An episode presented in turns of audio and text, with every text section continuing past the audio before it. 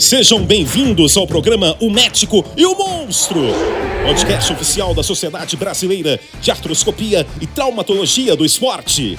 Acompanhe histórias de superação de atletas de alta performance após lesões importantes que impactaram a carreira do atleta. Olá, meu nome é Mauro. Queria agradecer aqui a, o convite da Esbrat para participar desse podcast é, com a Aline, atleta da ex-atleta da seleção de futebol feminino. Agradecer ao presidente da Esbrat, Dr. Andreoli, pelo convite. E é um prazer aqui receber essa grande atleta do futebol feminino, é uma grande amiga, atuou na Sereias da Vila, foi capitã da seleção brasileira por muitos anos, medalha de prata na Olimpíada de Atenas, medalha de prata no Mundial 2007. Então, Aline, é um prazer tê-la aqui com a gente uh, na Esbrat, nesse podcast aqui que tem o objetivo de mostrar para os nossos associados essa relação entre o médico e o paciente também é uma forma de homenagear os nossos atletas com, a, com aqueles que a gente convive e pode ajudar aí com o nosso conhecimento médico. Então é um prazer aqui, eu queria que você é, se apresentasse, contasse um pouco da sua história, é, como que você buscou o futebol feminino, por que ele apareceu na sua vida, e então é um prazer recebê-la aí. Doutor, prazer, prazer é meu. Olá a todos, obrigada pelo convite. É sempre bom, acho que ter essa troca, né? Aprofundar um pouco mais. Acredito que as pessoas têm muita curiosidade de como é essa relação.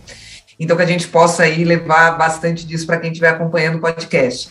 Minha história com futebol, é, eu falo que ela começa ali é, é, antes de eu nascer, talvez, digamos assim, né? Eu nasci no dia 6 de julho de 1982, e no dia 5 de julho de 1982 é aquele famoso Brasil e Itália, Sarriá. a tragédia do Sarriá. Então eu falo que a primeira Copa que eu assisti já foi aquela, porque minha mãe não estava ali repousando um dia antes, me esperando nascer, com calma, estava, como todo brasileiro, num churrasco, em alguma festa, assistindo aquele jogo. Então, acho que, que, que, talvez a relação venha por aí, porque meu pai não foi atleta de futebol, foi um grande torcedor, mas sua filha é mais velha, então não tive referências é, na família, é, naquela ocasião, né, masculinas, com relação a futebol, né? E aí também uma outra curiosidade dessa data é que em 1983 é quando a modalidade é regulamentada e pode-se ter campeonatos no Brasil por conta da, da, da, proibição da lei de 1941 a 1979, que proibia as mulheres de jogarem futebol no Brasil, e curiosamente aqui por uma questão, é, é, né, médicos da época ali assinaram isso dizendo que o corpo da mulher não era é, é, é hábil para aquilo, não, não, não podia né, jogar o futebol, outras modalidades também.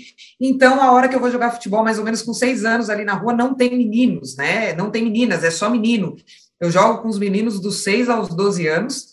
Meu pai não me deixa jogar, então, assim, me fez torcer. Eu tenho aquela foto, né, de fraldinha e, e camiseta de time, mas a hora de jogar eu não podia, podia torcer, mas não podia jogar e só com, com 12 anos que tem um time ali na, no bairro, né? Um clube de base ali da, da Zona Norte de São Paulo. É, e aí meu pai começa a me ver jogar escondido, vê que eu era boa e procura peneira nos clubes de São Paulo. E com 14 anos eu entro na peneira, né? Passo na peneira do São Paulo na época, que já tinha toda a base da seleção brasileira. E ali começa uma carreira de, de nove anos de seleção brasileira, sete anos aí como capitã, duas Olimpíadas, duas Copas do Mundo, é, duas Copas Libertadores da América, Campeonato Brasileiro, Campeonato Paulista.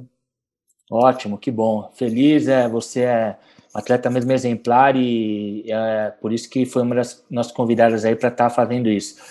Que, que, que coisa é, interessante aí essa sua, sua fala aí do seu nascimento. Eu também, eu nasci, só que eu nasci no ano mais feliz. Eu nasci, assisti a primeira Copa de 70 então, na barriga muito da minha mãe, feliz. eu nasci muito feliz. E a minha ligação com o futebol feminino é grande, vem de longa data. Meu pai foi diretor do Palmeiras, então ele criou, não é que criou o futsal no Palmeiras, que foi uma das bases ali de começar o futebol feminino no, em São Paulo. Depois veio o Radar, onde vocês, várias atletas ali, aquela geração que começou mesmo, desbravou mesmo aí o, o ponto para vocês. Depois fui médico do, do Mackenzie no campeonato, quando retomou o Campeonato Paulista em 97. Depois de cinco, seis anos aí na seleção feminina, onde eu tive o prazer de conhecer, tá? E poder começar a estreitar mais essa relação aí. Depois trabalhamos junto aí, desenvolvendo futebol feminino aqui em São Paulo, ajudando lá o Bolão na Liga Paulista. Você já estava na Federação Paulista. E agora estou muito feliz de poder ver seu trabalho na, na seleção feminina aí na CBF. Mas a gente aqui fala de, de também um pouco de médico e paciente e lesão. E você, infelizmente, teve uma lesão no momento do auge da sua carreira aí, perto de Olimpíada, e me conta um pouco aí, Aline, pra gente, como que foi essa lesão, como foi o tratamento e como essa lesão aí acabou atrapalhando aí, mexendo com a sua cabeça. E aí a gente fala um pouco depois dessa coisa de cabeça aí do atleta que está muito em voga aí nesse, nesse momento aí. É, eu falei aqui, né, no começo que foram duas Olimpíadas, né? Foi 2004 e 2012. Então, assim, ué, como é que atleta joga 2004 e 2012? Tinha um 2008 aí no meio. O que, que aconteceu, né? Aconteceu que um mês antes, ali na, na última fase de preparação, um torneio na Coreia, é, eu acabei rompendo né, o ligamento cruzado anterior, então automaticamente ali com aquele período né, que faltava para o início dos Jogos Olímpicos, eu acabei ficando fora, não tinha como é, disputar os Jogos. Ah, comecei, né, como eu falei ali, a, a, jogar com 14, 15 anos, então já, já era atleta há muito tempo, já tinha visto muitas é, amigas ali, né, é, passarem por essa por essa lesão e, e, ver o quanto o processo de recuperação é, era, né, literalmente ali complicado, dolorido. Então eu sempre é, falava assim, pô, se eu, isso aí para mim, o dia que rolar, eu não quero mais saber, vou parar. E aí é, é a cabeça na hora foi para um outro lado, né? Eu não percebi que tinha acontecido a lesão na hora. Não era uma, uma atleta que me machucava muito, então é, foi um negócio meio estranho, como se eu tivesse pisado estranho no rider, né? Escorreguei do rider era o chinelo que era um pouquinho mais alto, então foi só esse movimento. É, e aí, pô, um negócio estranho aqui, está aí ali, o doutor atendeu, né? Tentou, bati o pé, não, doutor, tá tudo bem, voltei para a partida. E aí a primeira bola nas minhas costas que eu fui fazer o um movimento, né, de rotação, de giro, aí não tinha mais ligamento, então aí foi, pô, aí o doutor volta, o doutor, doutor, meu joelho tá solto, né? Um negócio meio estranho, que meu joelho tá solto. E aí ele não conseguia fazer o teste de gaveta. Saí e tentei voltar para a partida de novo. Então, assim, é não, não, dá para voltar. E aí me, me tiraram a braçadeira. Eu falei, não, eu vou voltar. É, e ele tentou ali, né, nesse período ainda do primeiro tempo. Isso foi com dois minutos, assim, dois, três minutos do primeiro tempo. É, eu estava muito bem fisicamente, muito forte. Mas é aquilo que a gente costuma falar, né? O, o corpo é uma máquina, mas ela tem os seus limites, e aí a cabeça, ele não consegue acompanhar tudo que está na nossa cabeça de querer fazer. É, e ele tentou, né? O doutor tentou fazer ali o teste de gaveta no primeiro tempo, enquanto ainda eu estava ali no banco de reservas e não conseguiu. Ele só foi conseguir fazer o teste mesmo é, no intervalo, acabei ficando de bruços ali para eu relaxar um pouco mais. Ele disse que foi um dos testes de gaveta mais positivo que ele viu na vida dele, né? Então, assim, e aí me olhou, né? Então, Pele, vamos ver, tal, tal, tal. E, e eu, né, doutor, sou adulta, o senhor também Vamos combinar, vou lá fazer o exame, vou ter que, antes de fazer o exame, vou ligar para casa, vou falar, ó, oh, mãe, pai, talvez tenha acontecido. Já me adianto o lado aqui para a gente não ficar ali, Pelé. A gente está indo lá só para saber o que aconteceu, se aconteceu alguma coisa além, mas. E aí, assim, eu nem senti a dor, sabe? Essa hora veio o choro é, de tipo, putz, eu preciso chorar, né? Eu fiquei, vou ficar fora de uma Olimpíada, então, assim, é difícil eu acabei se processando tudo aquilo, entendendo. E na ocasião estava naquele, talvez eu vou falar os termos médicos aqui errados, o senhor depois me corrige, por favor. É, naquele momento que estava se fazendo é, é, um procedimento né, do PCR, né, de coletar o sangue, colher e fazer ali, aplicar isso direto no, na, na, reconstrução do ligamento. Então, a minha, minha recuperação acabou não sendo aquela recuperação de seis, oito meses. Então, eu voltei um, um pouco mais cedo. Então, o processo de, de fisioterapia praticamente 48 horas depois que eu saí da, da cirurgia, eu já estava ali pedalando 90 graus. Mas, assim, é um processo de recuperação de quatro meses e meio muito, muito complicado, talvez mais forte que muito treino, né?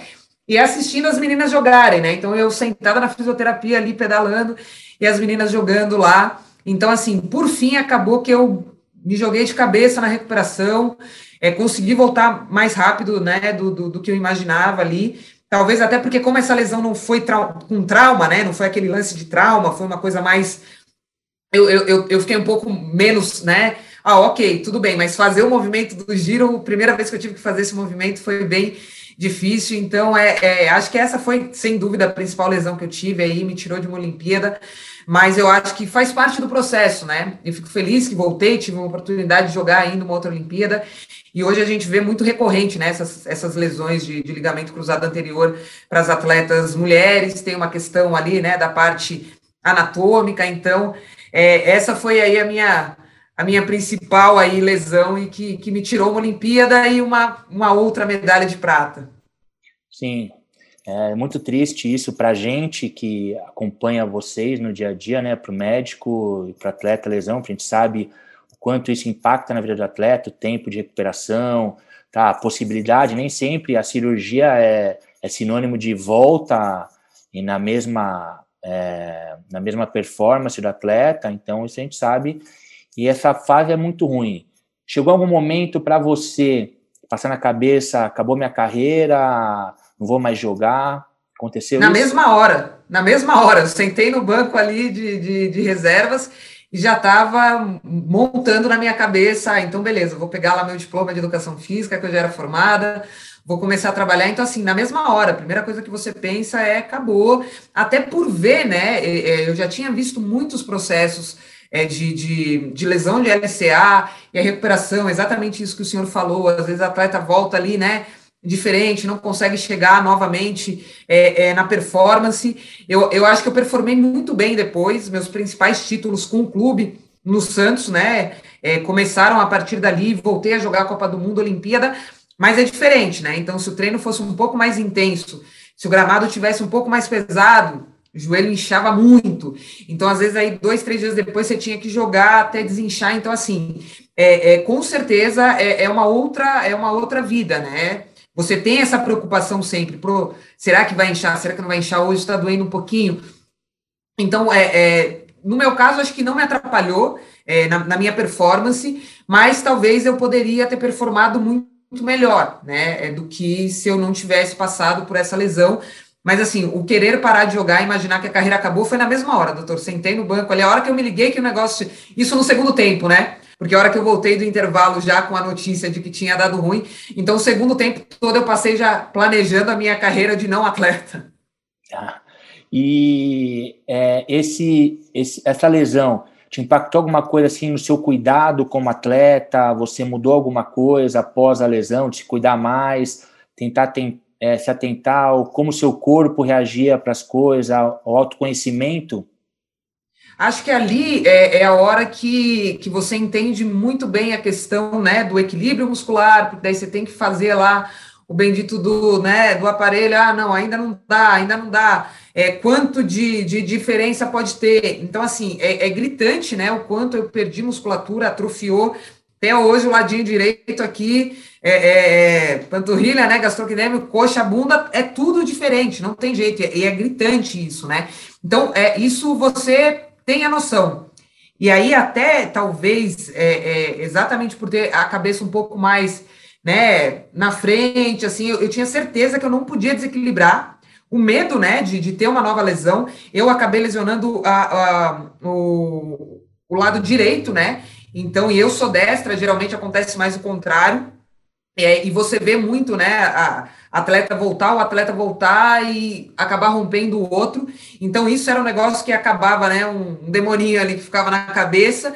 Então, é, eu acho que eu mudei muito essa questão do estar tá sempre preocupada em estar tá com a musculatura equilibrada, né?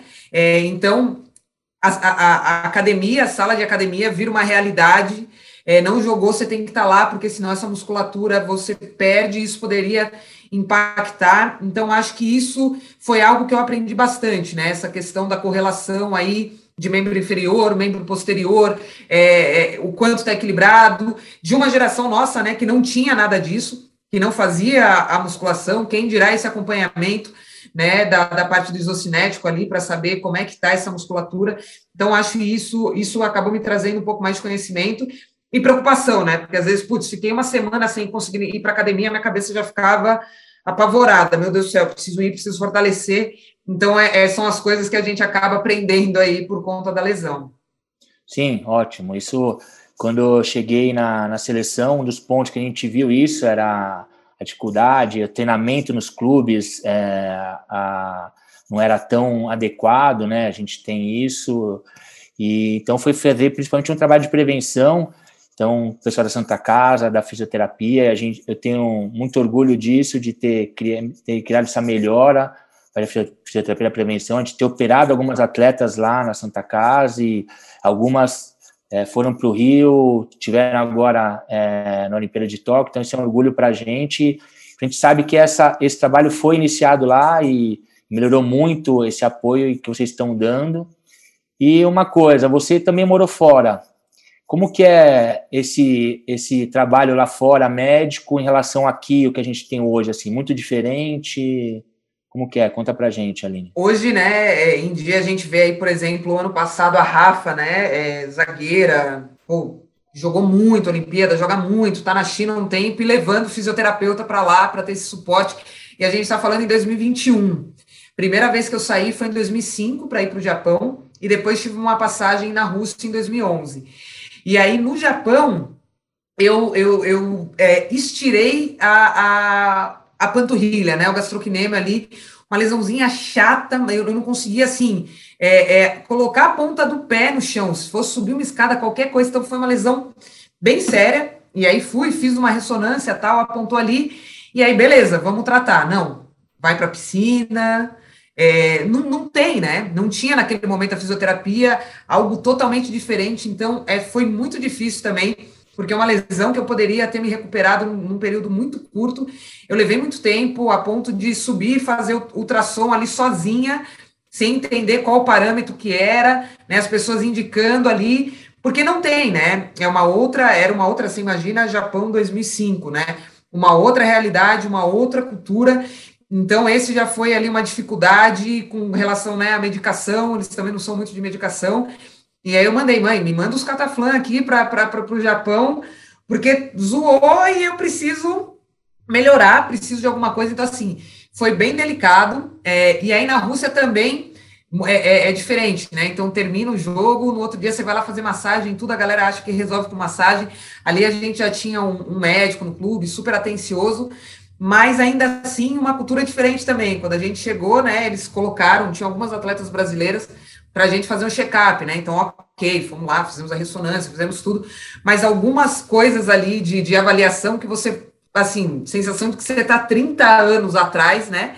E um ano que era pré-Olimpíada 2012, né? Então, esse meu período na Rússia, é, é, até da parte de treino, né? Também diferente, treina-se muito menos, treina no final do dia. Então, querendo ou não, no Brasil, mesmo naquela época que a gente não tinha a estrutura que tem hoje, é mais a gente. Eu, eu sempre tive essa impressão de que a gente treina muito mais aqui. Também é mais treino não quer dizer que ele está com qualidade, né? Que o controle de carga está sendo bem feito, que isso é positivo. Mas assim, as duas experiências, Japão e Rússia, foram bem diferentes e, e, e delicadas nesse sentido é, da, da área médica, né? Desse suporte da fisioterapia, da, da, da área médica ali, porque né, é, eu acho, né, e, fala-se muito, né, que o Brasil está muito avançado na medicina esportiva, é, e a gente vê os nossos principais atletas hoje, homens e mulheres, levando esses profissionais, né, para ter esse acompanhamento fora. Então, foram duas coisas ali que eu, que eu senti bastante, e ainda mais no meu caso, né, precisando estar tá fortalecida, ter esse acompanhamento.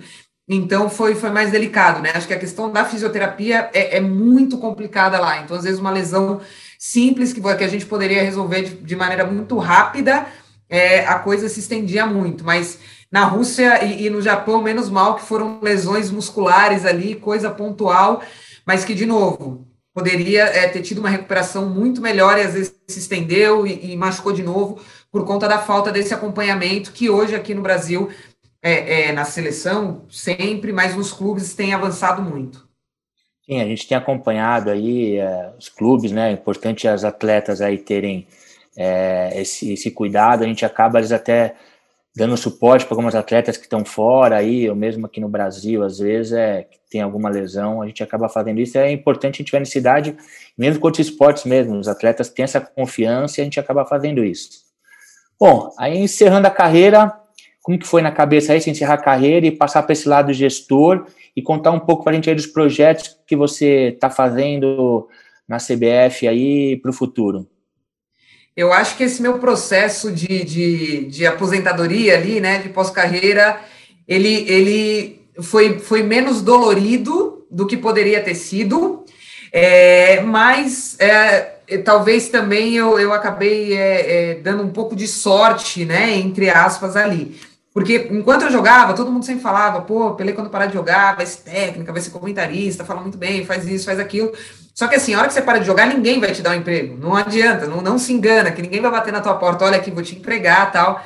E aí eu falo que, na verdade, a minha cabeça cansou, né? Porque eu parei em 2013, depois dessa Olimpíada é, de Londres e o meu contrato na Rússia, que era para ter sido de dois anos, eu falei, não, vamos fazer de um só. Então, é, é ele encerrou, eu fui para a Olimpíada e voltei para o Brasil, e já voltei muito na pegada, né? Então, eu já estava ali matutando aquilo de que eu queria parar de jogar.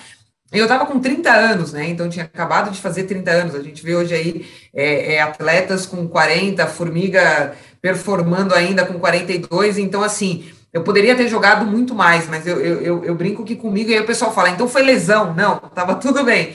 Acho que a cabeça cansou, né? A cabeça cansou primeiro do que o corpo, e eu comecei a jogar muito cedo, né?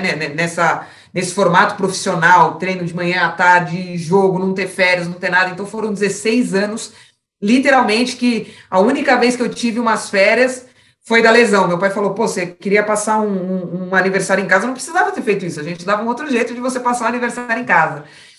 Então foram 16 anos muito intensos, né? Então eu acredito ali que no final de 2012, início de 2013, a cabeça cansou. A, a, a Pelé já não era mais aquela é, é, capitã para mediar, sabe? Eu, já, eu, eu, comecei a me ver com uma irritabilidade muito grande com coisas que antes. E estava ok para todo mundo. Então, se estava ok para todo mundo, ok, né? Então, tá comigo aqui a questão. Eu me formei muito cedo, então, é, é antes de chegar na seleção em 2004, eu estava quase terminando ali a faculdade, tive que trancar para ir para os Jogos Olímpicos, e aí voltei dos Jogos Olímpicos e me formei.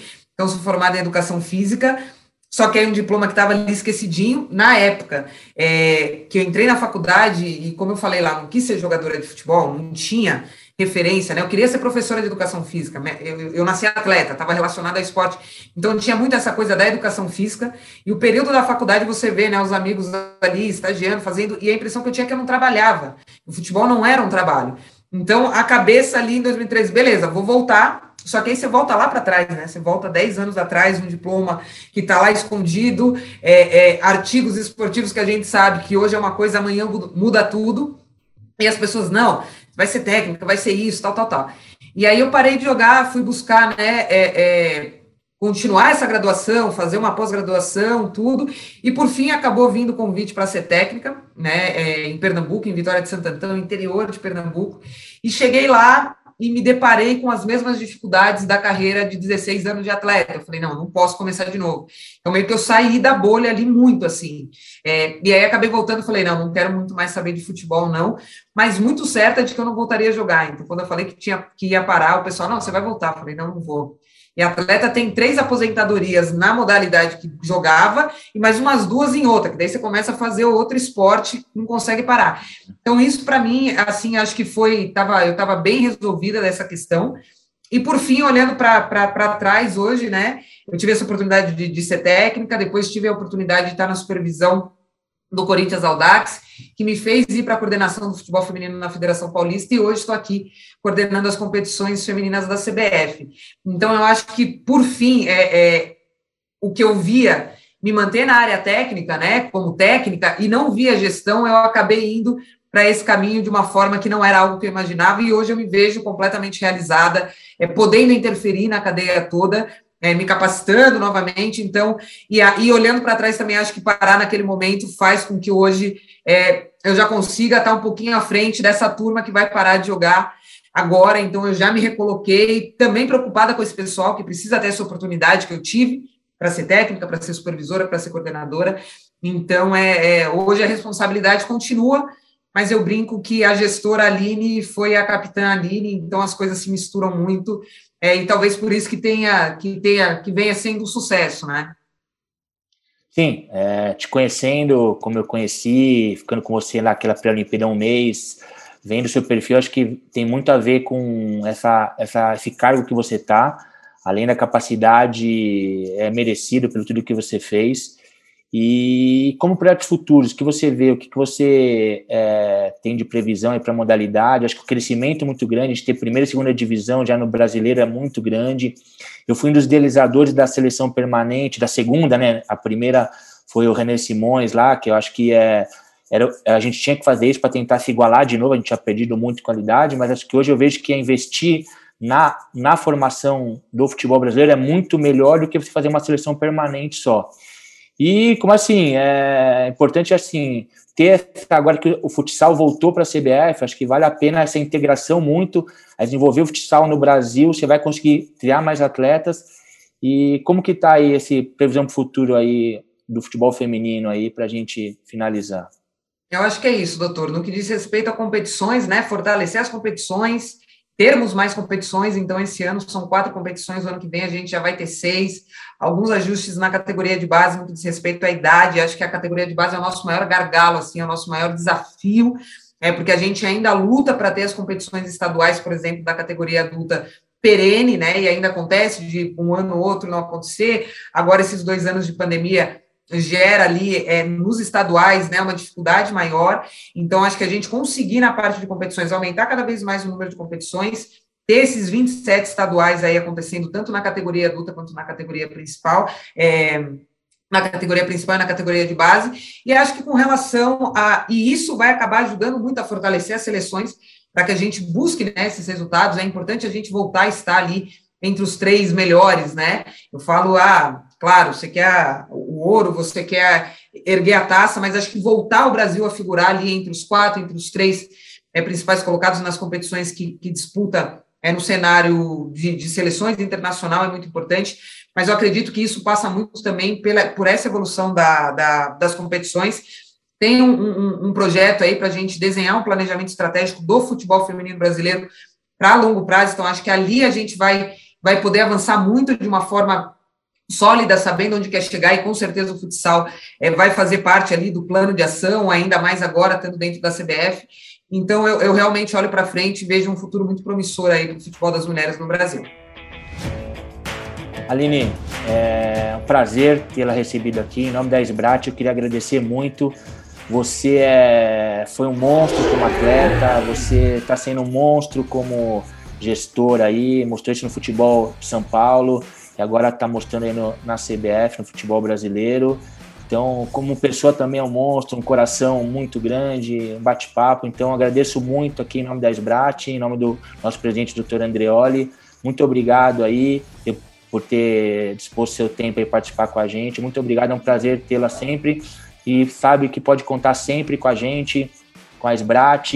A gente também tem o Comitê Médio da Federação Paulista, em nome do Dr. Moisés Coen, que está sempre, você conviveu muito, ajudou muito. A gente vê com muito bons olhos as mulheres sendo médicas hoje de vários times, tem a doutora Vanessa no Santos, tem a médica do Corinthians, então fica muito feliz com isso e esperamos aí ver o Brasil sempre crescendo no futebol feminino aí e sei que seu dedo aí, seu trabalho vai ser muito importante para isso. Muito obrigado, Aline, um prazer tê-la aqui com a gente e revê-la, minha amiga. Imagina, doutor, eu que agradeço e obrigada aí pela parceria de sempre. É sempre importante a gente ter esses profissionais que passaram viveram né, o futebol feminino é, lá atrás e vivem ainda e, e têm essa proximidade com as atletas para poder passar né, um pouco da realidade. Infelizmente, é, é, essa modalidade por muito tempo foi invisibilizada, poucas pessoas sabiam informação, né, e aí tem muito achismo, então a gente poder levar o que realmente acontece, o nível de profissionalismo, seja das atletas, da comissão técnica, da área médica, é muito importante para que a gente mostre o quão profissional essas atletas são. Ok, muito obrigado, um abraço, minha amiga. Valeu, doutor, obrigado. Tchau. Você acabou de ouvir mais um episódio do programa O Médico e o Monstro, podcast oficial da Sbrat. Todas as edições estão disponíveis nas principais plataformas de streaming de áudio. Nos encontramos no próximo episódio. Até lá!